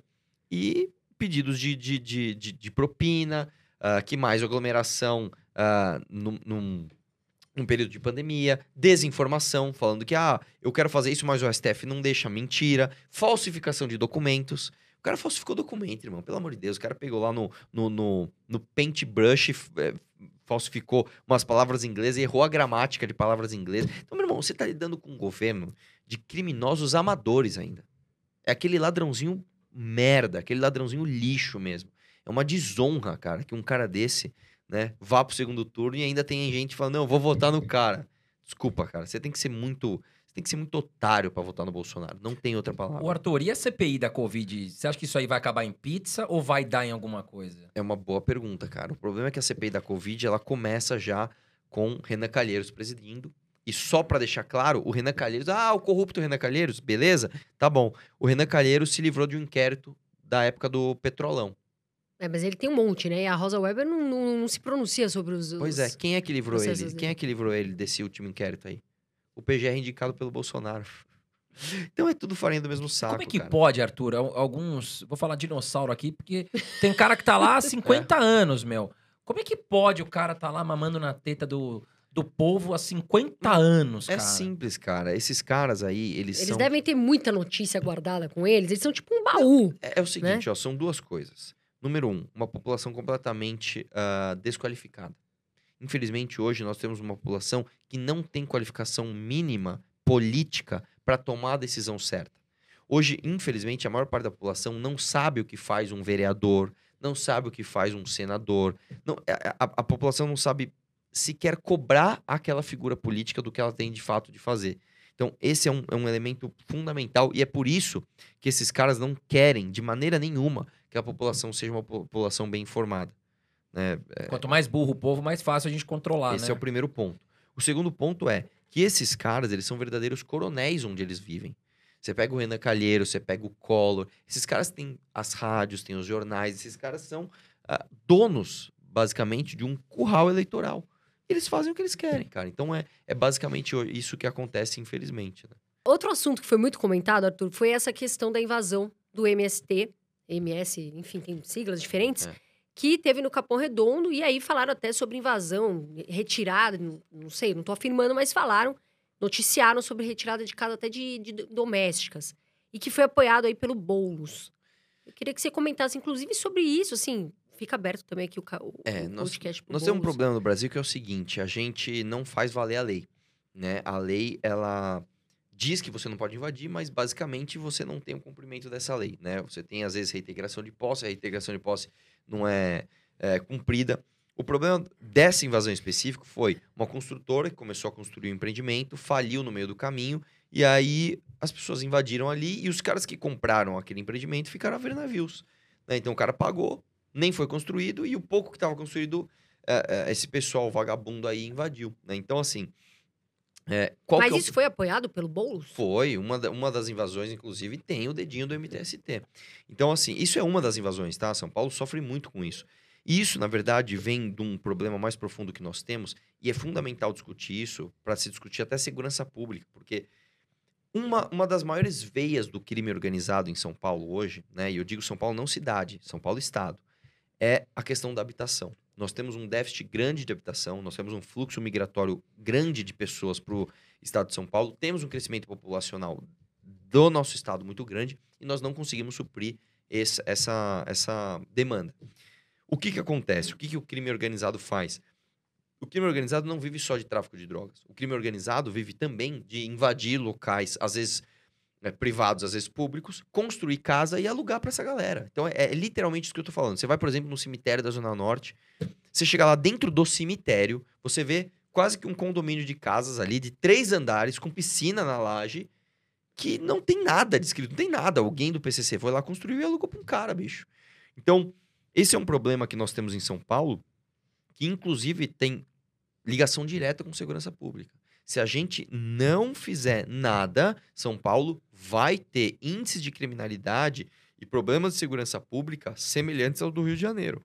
Porque é o que está acontecendo em São Paulo. Você pega, por exemplo, áreas de proteção ambiental, né, na zona sul de São Paulo, ali perto da represa, etc. Tudo área que você não pode nem pisar na grama e tem um monte de gente construindo lá e alugando, porque é do crime organizado e, meu irmão, não tem fiscalização, não tem nada. Então, infelizmente, nós temos o problema é, des- desses grupos invasores, mas nós temos também um problema que é maior de crime organizado de fato que se utiliza né, dessa falta de planejamento habitacional em São Paulo para se fortalecer. O Arthur, falando em segurança, é, você declarou que é a favor do porte de armas. Sim. E como você acha que, que a questão da liberação das armas pode ajudar a população, o Brasil, enfim, a segurança? Va- vamos lá. Primeira coisa que é importante deixar clara é: porte de arma não é política de segurança pública. Esse é o primeiro ponto, tá? Por que, que eu sou a favor? Por dois motivos. O primeiro motivo é um motivo moral. Se você não sabe usar uma ferramenta, isso não é motivo para que você me proíba de usar, se eu sei usar. Então isso serve para tudo, para bebida, para droga, para Cara, se você tem uma arma e você não sabe usar essa arma, é você que deve ser punido, não eu. Começa por aí. Eu tenho que ter o direito de defesa da minha vida da forma que eu achar melhor. Se eu não estiver te prejudicando, eu tenho que me defender da forma que eu achar melhor. Esse é o primeiro ponto. O segundo ponto é pragmático. Desde a, da, do Estatuto do Desarmamento aqui no Brasil, o que a gente teve foi um crescimento dos índices de homicídio per capita. Ou seja, antes do Estatuto do Desarmamento, nós tínhamos um país mais pobre, um país menos educado, um país mais desigual e menos índices de homicídio. Então, uh, uh, isso prova que a política do desarmamento foi um grande incentivo à criminalidade. E eu deixo até um exercício aqui. Vamos supor que nós estamos aqui fazendo esse podcast. Tá todo mundo aqui na sala, nós estamos fazendo esse podcast. E aí tem um outro podcast do lado. Aí, no podcast do lado lá, tem dois caras armados. E aqui não tem ninguém armado. Aí você quer fazer um assalto. Ou você quer, sei lá, entrar e matar as pessoas porque você viu no videogame. Qual sala você vai escolher? Exatamente, aqui, né? Aqui tá, tá desarmado. É. Ex exatamente. Você não vai entrar na sala que tem um cara armado que vai te dar um tiro e vai te parar. Não. Né? É. E, e, Você e... sabe que teve até um caso recente, teve um podcast, a gente tranca aqui até as portas, teve um podcast, inclusive, que foi assaltado. Não foi? Sério? Aqui? É, não, não aqui, mas teve um podcast. Qual que foi? Inclusive, os meninos passaram, acho, passaram um grande nervoso. Eles estavam no meio de um podcast, a gente até teve as orientações aqui, Arthur, para trancar. E assim, os convidados tomar muito cuidado. Agora a gente anuncia tudo, porque às vezes acontece isso que você está falando. Agora, isso daria certo no Brasil? É, então, muita gente acha que no Brasil, ah, isso não dá certo no Brasil. Primeiro que já deu certo, como eu te falei, uh, os números eram melhores né, quando a gente não tinha o Estatuto do Desarmamento. E segundo, que é o seguinte: muita gente fala, ah, mas no Brasil o cara é esquentado, o cara briga, ele saca uma arma no trânsito.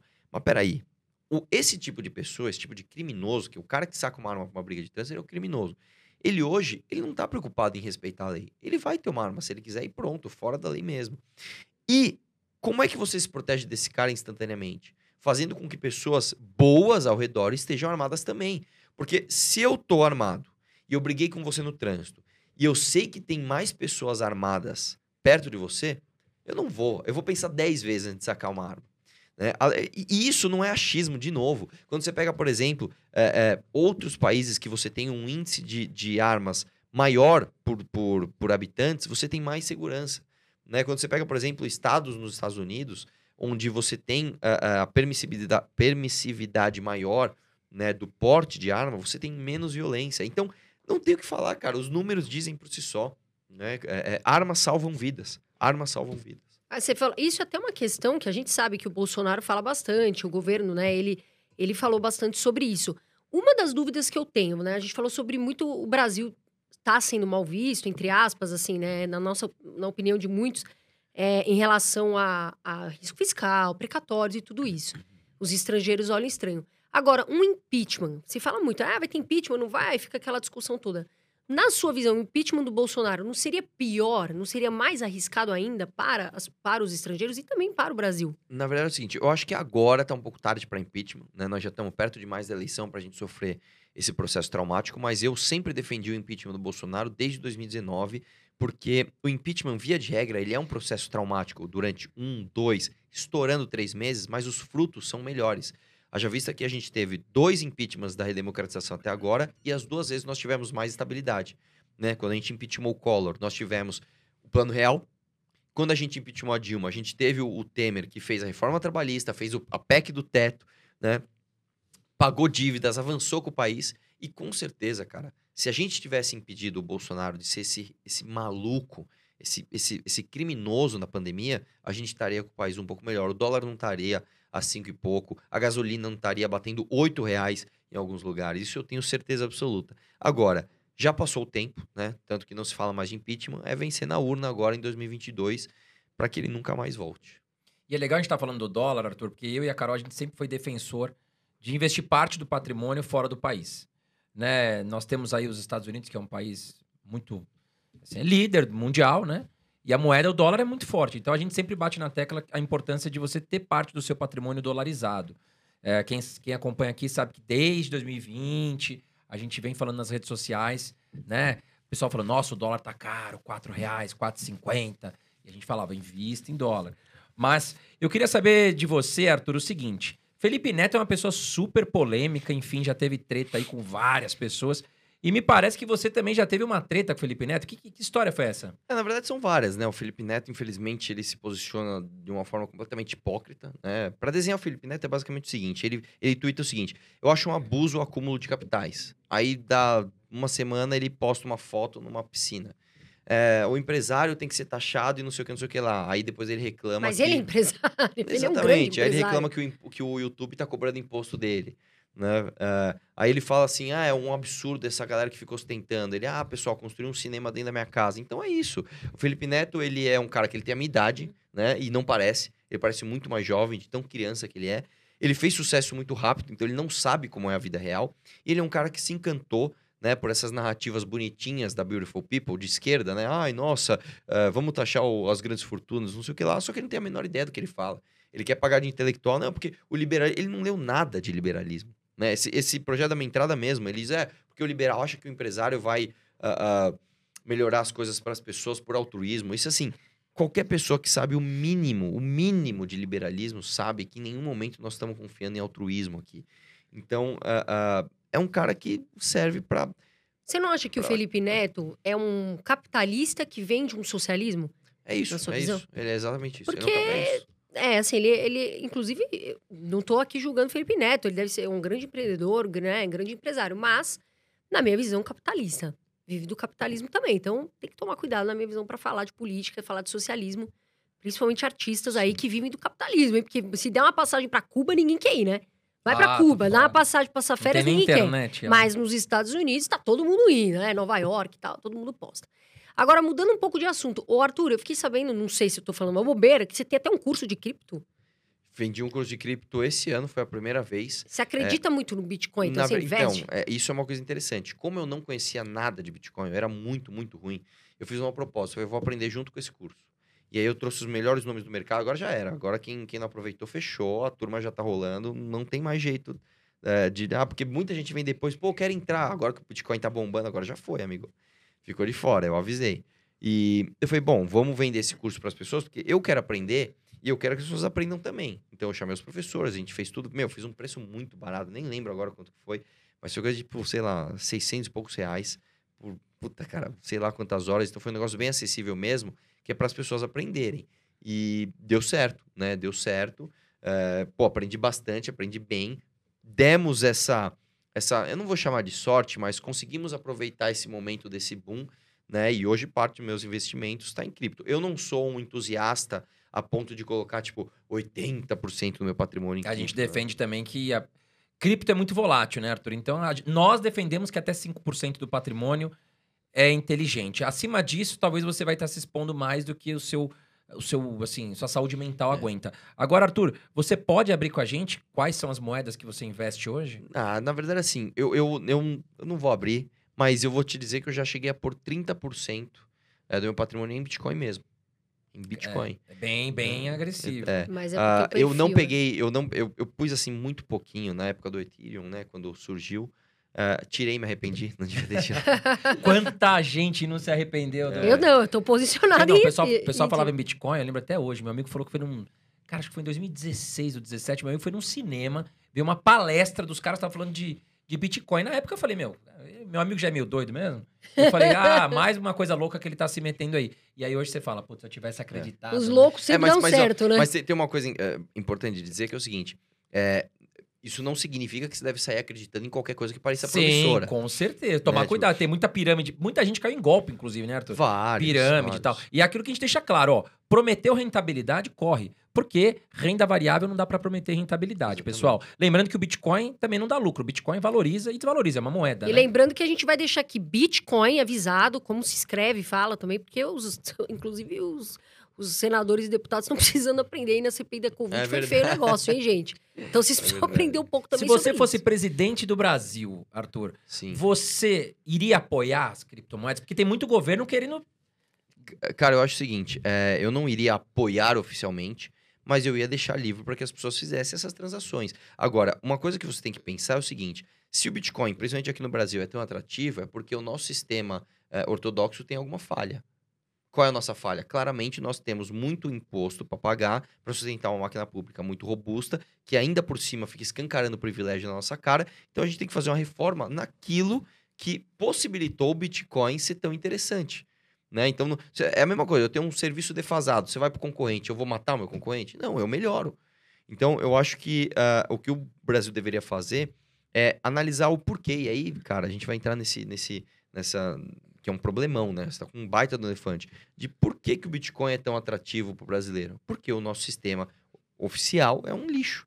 Né? Haja vista que a gente tem um Paulo Guedes, que se vendeu como liberal, que quase, que quase não, ainda está tentando emplacar imposto sobre transação financeira. Aí, meu irmão, aí, aí, aí fecha as portas e vai embora. Porque Seria a. CPMF. É, não, não se chamaria isso com certeza.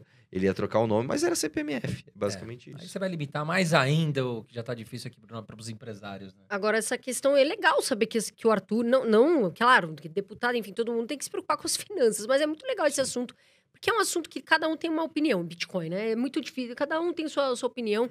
E, enfim, eu invisto em Bitcoin. Só- André só- Dias também investe só e Arthur um- também. Uma adenda aqui. Tem um deputado da casa que eu trabalho que ele quis proibir o Pix em São Paulo. Nossa. Teve, ó, já teve proposta lá de taxar o Bitcoin. E já teve proposta lá de proibir o Pix em São Não. Paulo. Você investe na Bolsa de Valores, Arthur? Visto. Mas não, eu não sou um entusiasta de mercado financeiro. Primeiro que eu não tenho tempo. Tá? Eu não consigo parar para analisar. Mas eu invisto na bolsa através ah, ah, de uma pessoa que eu tenho de confiança que me dá as dicas do que fazer.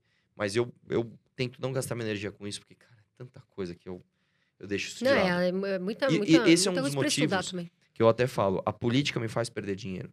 Porque eu gasto tanta energia com outras coisas que não me dão um centavo, que coisas que eu sou bom de fazer, em termos de ganhar dinheiro, eu sempre fui bom nisso. me, me dê. É fogo, é fogo, é fogo. Não, mas é importante você falar disso, de tudo que você falou aqui. Eu já acho, acho que o papo foi muito legal hoje, né, André? A gente falou sobre política. O Arthur é uma pessoa que fala o que ele pensa. Acho que, assim, fica aqui o nosso convite para outros deputados. Enfim, a gente abre o, podcast para todo mundo. E falou de finanças, economia, política, um assunto, são assuntos que são importantíssimos que a gente traz aqui no podcast. Queria te agradecer, Arthur, por você aceitar o nosso convite.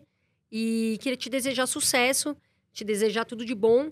Enfim, fica aberto aqui. A gente vai colocar também, se vocês quiserem comentar alguma coisa aqui embaixo Ótimo. sobre a entrevista, perguntas, né, André? Sim. Arthur, também deixa suas redes sociais aqui pra Claro. gente, se- você ainda tem um canal no YouTube. Sim, meu- Aonde o pessoal te encontra? o meu canal é o mais ativo, né? O que eu uso mais eu pessoalmente, né? Eu, eu tento postar vídeo todos os dias, pelo menos durante a semana, né? No final de semana, às vezes eu dou uma descansada, por incrível que pareça.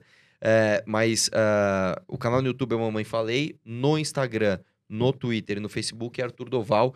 E me acompanhem lá, porque às vezes o YouTube eu solto pelo menos um vídeo por dia compilando o que eu acho de mais relevante. E ao longo do dia, nas outras redes, eu vou postando pílulas do que tá rolando. Então é importante que quem puder me siga em tudo aí pra ficar atualizadão. Vou deixar aqui embaixo também, Carol. Aqui na descrição do vídeo, pessoal, vocês vão encontrar as redes do Arthur, nosso editor vai deixar aí pra vocês, tá certo? Então, é Arthur, isso, muito obrigado. pessoal. Mais um episódio. Mais um episódio polêmico, mas a gente traz aqui verdades e assuntos pra vocês. Gente, um grande beijo, a gente sempre fala. Voa Brasil, até o próximo vídeo.